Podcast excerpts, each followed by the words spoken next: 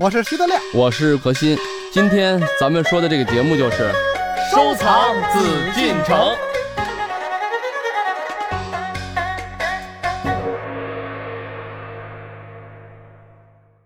欢迎各位继续来关注我们的《艺海藏家》，我是主持人永峰。我们今天邀请到的还是我们的老朋友何许人也组合。我们今天啊，除了要揭开中国十大传世名画之一《富春山居图》的庐山真容之外，还要听听当乾隆皇帝遇上了《富春山居图》会发生怎样的故事。哎，为什么在节目前半段何老师会发出“人非圣贤，孰能无过”的感慨呢？这其中又会有怎样不可为人道的玄机呢？好，马上进入到节目当中。欢迎走入艺海藏家。人非圣贤，孰能无过呀？第二年呀，问题出来了。不，不是问题，他怎么发现这问题特有意思？因为他这个收的这个卷吧，他自己曾经也发现，很多学士们也发现，嗯那一些画谱，嗯哎，记录的一些题跋不太一样，哦，嗯，不完全一样。有些题跋呢没有，在画面找不到；有些题跋又是原来人家没写过的多出来的，啊，嗯哎，没有，那他当然然就还是认为是原画为为准了，大家也就没说什么。可是第二年的时候，有一位大臣真正说，我呢又发现了一部《富春山居图》的残卷，嗯嗯但这个残卷呢，很多东西都符合注录。嗯什么叫流传有序呢？您再看看，文字的记载，您再看看。嗯好，皇上又一幅啊？嗯，拿过来看。乾隆一看，怎么样？他呢就把大臣召集过来了。嗯嗯说你们看看，有一幅作品拿过来了。这大臣们就说呢，哎呀，一看哟，皇帝呢？皇帝说了，那我的意见肯定还是之前的这个真迹，嗯这个是个高仿本，你看看，确实仿的也不错。大臣们说，哎呦，皇帝真是厉害。乾隆说了，这样吧，即使是高仿本，但是念在他什么？他是一位非常出色的艺术家，嗯，高仿的也很有价值，画的也不错。这样买过来吧，花了多少钱？两千两黄金，两千两黄黄金一买一假的，买一假的买。一假的，这皇上这不是吃多了撑的吗？这不是？哇，实际乾隆一点儿都没撑。嗯为什么？乾隆看完他就明白了，后来这段才是真迹。嗯哦乾隆也要打眼的时候，那乾隆你就说明白了就完了呗。呵，这能是真的行吗？啊九五之尊，嗯，乾隆办过什么错事儿啊？乾隆说了，德亮，你现在是叛国，给你宰了，帮人头落地了。嗯第二天他说没有，是小人进谏，他能再把你复原吗？不能，嗯，他顶多再多杀一个。这人就是这样。对，你说这呃皇帝的面子得有多大呀？你说能把他撕下来吗？哎，而且当时关键是文武百官也都明白，嗯因为那些文武百官，咱说了，能当在皇帝面前当官儿，三品大员以上的人也都不是废物。对智商情商他没有柴头高。啊，对，对他至少他别的东西我们不咱不敢说人家评价，但是有一点，他们的品鉴对这个艺术啊，对书画类的这品鉴程度，一定远远的高过于咱们现在人，嗯而且远远高过于同时代的人，因为他们能见过的好东西，他们受过这种教育。嗯他们的环境氛围，所以他们也看出来后面是真迹，但是谁也不敢说。皇帝现在认可的，给你们下了一个一个线，嗯只有一个人大臣当时就说：“哎呀，皇帝你怎么就这么不懂啊？还在这儿后悔难受。”但是乾隆也不傻，所谓这假的我也留下，我也我也没少啊。而且最有意思的是什么？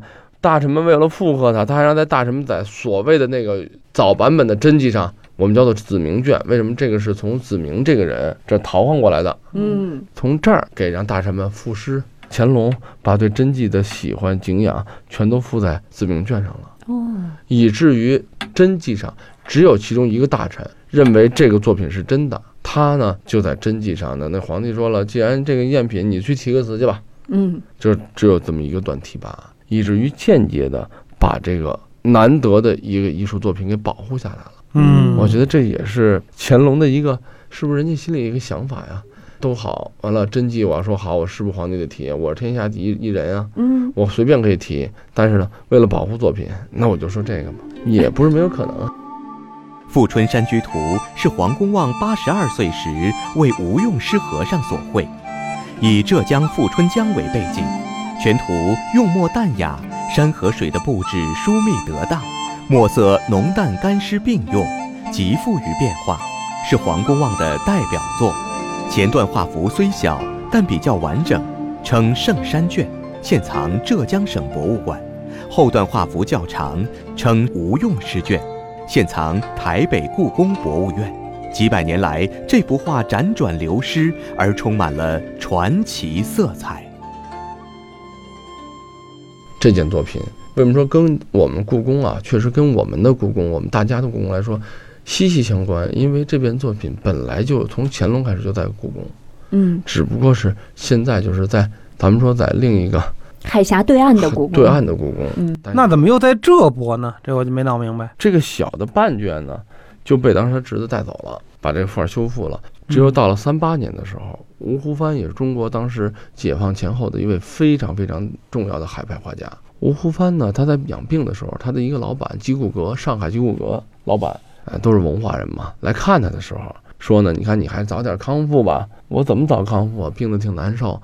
你不是画家吗？嗯投其所好。你看你这画画的啊，你赶紧好好好。为什么？我让你看一幅画，你就肯定会好。什么画啊？黄公望的画啊，眼睛就亮了。再一看，虽然是一山一水一沟一壑，但是确实是黄公望的真迹。嗯吉古阁老板那是古玩店的老板啊哎，他什么都藏，他并没有把也什么也什么都卖。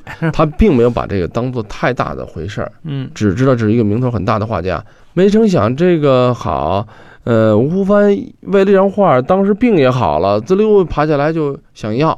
这时候这个老板是生意人嘛，啊，那我不能卖，得我抓住。商机啊，我不卖，不卖不行。吴湖帆是实在是必须要拿下，钱没那么多，最后怎么办？以前的人啊，因为青铜器在咱们说清末民国的时候，这之前算是很重要的礼器，嗯，那个时候的交流玩啊，嗯，所以他就把它收藏了一件很重要的西周的青铜器拿过来换。那这嗯商人就想了，哎，我卖青铜器能卖一百两黄金，卖这张画没准我卖五十两得了而且。还是一个残卷，啊，一个小就一小块，就那么一点儿就。因为残嘛，吴湖帆肯定也绞尽了这个口舌。哎，你都残卷，你还不换？我我画画我喜欢。讨价还价，哎，这样吴湖帆就非常辛苦的拿很名贵的青铜器换到了。嗯，嗯解放以后啊，沙孟海啊，他呢跟吴湖帆呢又是好朋友，他就去这个画家那儿看嘛，聊天儿。他们这同道的人一聊天，可不就聊这些吗？他知道了吴湖帆手里有这个东西，嗯，觉也睡不着了。为什么？他知道这个东西放在个人手里，永远是如果命好，现在从元代留下来了；嗯如果要是有些什么差池，就永远不见天日。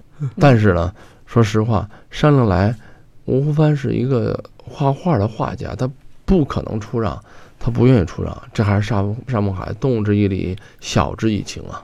嗯。最后花了一些钱收归了政府，因为只有国家的博物馆、公立的博物馆才会不遗余力的、不计功利的去保护这些文物，就跟我们在文物工作干，在我们眼里头，市值一一一千万跟市值一万的文物，只要在我们库房，它都是文物，都是人类文化的结晶。他也不会被领导调出来，比如送别人什么之类的哈。那不但不会有这个方问题，就是我们会像爱护每一件珍宝一样，每一个对待任何东西，没有什么它身份，也就是价格的高低、身份的高矮、原年代的远久，没有这个区别，嗯，哦一视同仁，一样认真的去照顾啊，去保护，以至于沙漠海才想为咱们祖国、为咱们中华儿女留下一笔宝嗯贵的财富。嗯所以到这个程度的时候，吴湖帆也不得不捐出来了。嗯，所以把这个东西最后给拿到浙江省博了。这就是两段一个作品两段画面它的流失的一个过程，简单的一个过程。这前后辗转啊，身世非常的曲折，也是对哈，它这么曲折，所以我就想，一件宝物啊，经历过皇家宫廷，也经历过咱们说普通人家，还经历过什么艺术家啊，咱们说这个画家的这个手里头啊，等等等等，这么一个宝物，终于有幸合璧了，告诉大家，他们本来是一家。是所以说呢，这个展览当然做得也很成功啊，而且确实也起到了很好的效果。通过这个作品呢，也把像刚才我讲的整个收藏啊，包括这个宝物琉璃呀、辗转呀，最后得到它的归宿，整个过程也都告诉大家了。这个我是这么觉得，了解这些经历之后呢，就告诉我们一个很简单的道理，就是艺术上、文化上、学问上，第一个是没有止境的。乾隆这么伟大的一个人，他还打眼呢，嗯，还不是一般的打眼，把、国宝给差一点错过了。嗯好在他聪明啊，用了两千两黄金把它收回来了。而且我咱们有这么一个小启发啊，嗯，因为咱们是收藏节目，什么东西你没有见过真东西的时候，你永远不知道真的好在哪儿，嗯，真的妙在哪儿，嗯。跟假的的一些区别。所以我们很多藏友们啊，经常会在市场上、地摊上存着一些侥幸心理，我觉得我能捡漏，别人都捡不着漏，就他能捡漏。嗯，当然我说前提因为是喜欢，对，但是呢，他老觉得，哎，这个东西对呀，嗯这个青花没错呀，这个炉子这个铜好啊，这个工不错呀。但是你别忘了，当有原作，当有真迹，当有好东西真正放在这儿的时候，你一对比，实际就会发现一些问题。对后来我也劝别人，就是你没见过真的这个，你为什么要买这假的呢？你为什么认为人全世界就是真的呢？全世界有多少元青花？现在只要是个收藏瓷器的人，好像家里没有元青花就不算收藏瓷器了。啊，对对对，不好意思跟人聊天儿啊，你们家几块啊？嗯 哎，德亮，嗯，你打眼吗？呃，打呀，太打了。当年啊，这个 最早买扇子哈，这个扇子大家知道，刻骨有一个非常著名的叫金西牙。嗯金西牙是谁呢？就是这个王世襄先生的舅舅。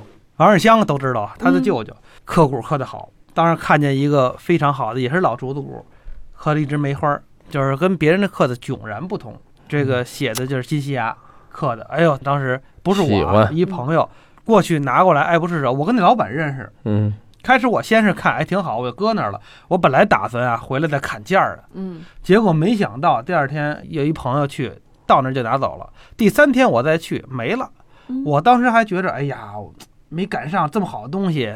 这这我说多少钱卖的？当时一万二。当时一般的扇骨啊，五百块钱。一千块钱，你知道吧？就好点儿的，特别精工的，我买的那些个两千块钱到头了，一万二。我说这凭什么那么贵啊？老板说他过来拿过来，伸手从柜台里就把他抓出来了，拿着手里就不撒手了。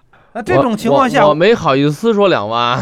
就是我能不多要吗？嗯，我要的一万五，他跟我砍半天，砍的一万二，你跟他，哎你跟老板说，本来我两千想买的是吧？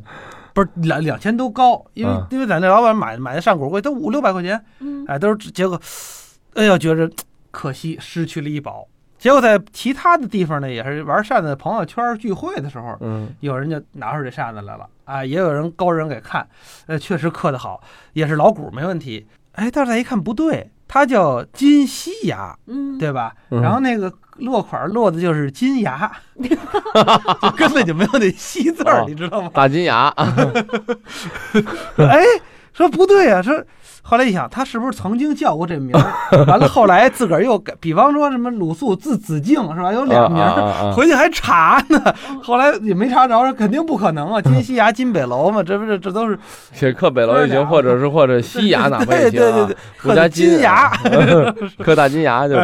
完了，后来据说还拿回去找人退，人说我凭什么退呀、我卖的就是金牙的扇子，对对最后可能是好像退了五千块钱，哦，就你把扇子给我，我我给你五千块钱，嗯，就是他等于他白挣了七千块钱。嗯，对啊，然后再拿把扇子，这而且这已经算是老板开面了，老板不开面一分钱不退，您也没辙，因为古玩行的这规矩。对，出这就是门就就嗯，其实呢，后来不是再看了一德些德，亮多聪明啊！他说半天是别人打眼，他是仿佛要打眼都没打成，啊，打都没打成，你不，哎，这不是还打了很大的眼。其实你想啊，如果我们在图录上，因为现在扇子的图录比较少，后来出了一些嗯看到过金西牙的这个，研究过他他的画片儿，研究过他这题款儿，那拿过来一看就知道是错的，就跟我们齐白石，你一看写了一个奇石，这肯定是不对的，是吧？奇石画，这肯定是不对的，对吧？我们经常看齐白石，就就就看来这打眼对于这个古玩行来说啊，那是太这是必常见了。不是，这是必不可少的一个阶段，其实啊，如果没有人不打眼。像我说的啊，嗯如果能做到说你见过真的在买那个相同的东西，打眼的几率还少一点儿。我就这么跟往往是没见过。我跟大家说，乾隆是打眼了，乾隆的那件仿品啊，紫明镇也在台北故宫。然后我们这儿呢有一个，当时就是也是吴门画派就很有名的一个张宏画的，就明代画家，他的仿作，他的仿本是当时照着《富春山居图》的原作，直接直是直临的，现在被认为是次真迹一等的。嗯那在故宫，包括后面还有沈周，沈周啊也是明代非常有名的画家，嗯他的临本贝临本也在北京故宫。当时乾隆确实打眼了，但是能让乾隆打眼的这幅作品，确实也是画的非常不错的。嗯也就是说，你的收藏的时候，能有你的收藏的级别，就是你自己的这个个人的收藏的能能力，还有收藏的阅历，还有收藏的水准，在一个什么高度，没有人不打眼，因为这个行当就是这样。呃咱们既然是人作为一种标准、一种鉴定的尺度的话，就会有人的误差。但是我们的误差 应该是在什么？在一个高度范围内，不能拿一件普普通通的假东西就把咱们糊弄了。嗯这样的话，文化就玩起来就没有意思了。所以我希望更多的人一定要注意，先去学习，学习，学习，再学习，提高，提高，再提高的时候，咱们才能真正说自己进入到收藏的这么一种游戏的过程中。因为收藏的不是器物，收藏的也不是一幅画、一张纸，收藏的是文化，是历史，是一些它背后的知识，给咱们带来的艺术的感受。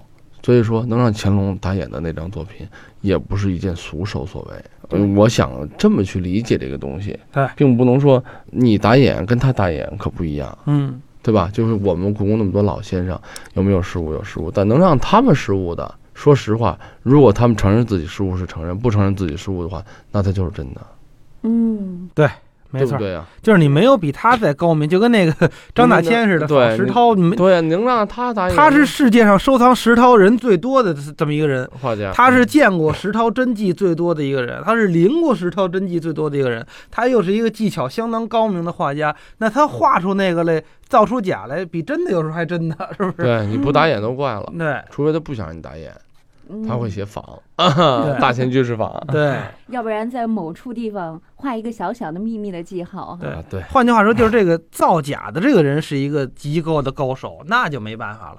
嗯对，，其实我还大亏眼啊。哎 哎，我我那个玩砚台，那个砚台你知道有各种各样的讲究吗？当时呢，先玩新砚台都很贵了。后来呢，我去天津去天津古玩城啊，好几十块钱可不止啊，一百多呢啊。天津古玩城，天津这个当然是假的东西比较多了。哎，当时看见一个砚台特别好，雕的夔龙纹。后来我说这多少钱啊？一千二。哎，一千二，看这意思怎么也是一个民国的呀。嗯夔龙纹好啊，跟他砍砍砍了一个多小时，真一个多小时，九百拿下来的。拿回来之后呢，兴致勃勃找我一个哥们儿看民国的九百块钱。人说你买块民国石头都不止九百块钱，你别说砚台了，还刻好了的。老砚台。我说你啊看看，人一看，不错，这个啊确实是仿的。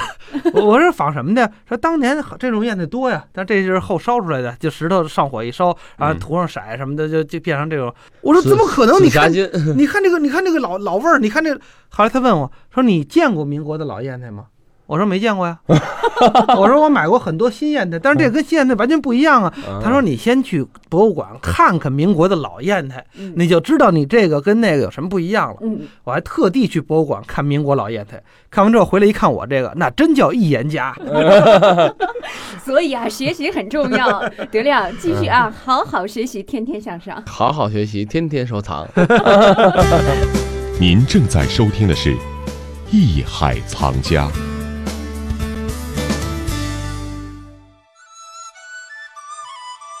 说起打眼，这是收藏界的玩家常用来奚落别人，却又最怕落在自己头上的两个字。买了打眼货，不但赔钱，还要丢人现眼。所以一旦打眼，发现后货主会赶紧把货锁起来，不再给人看，怕被同行人当笑料说出去，有碍自己的名声。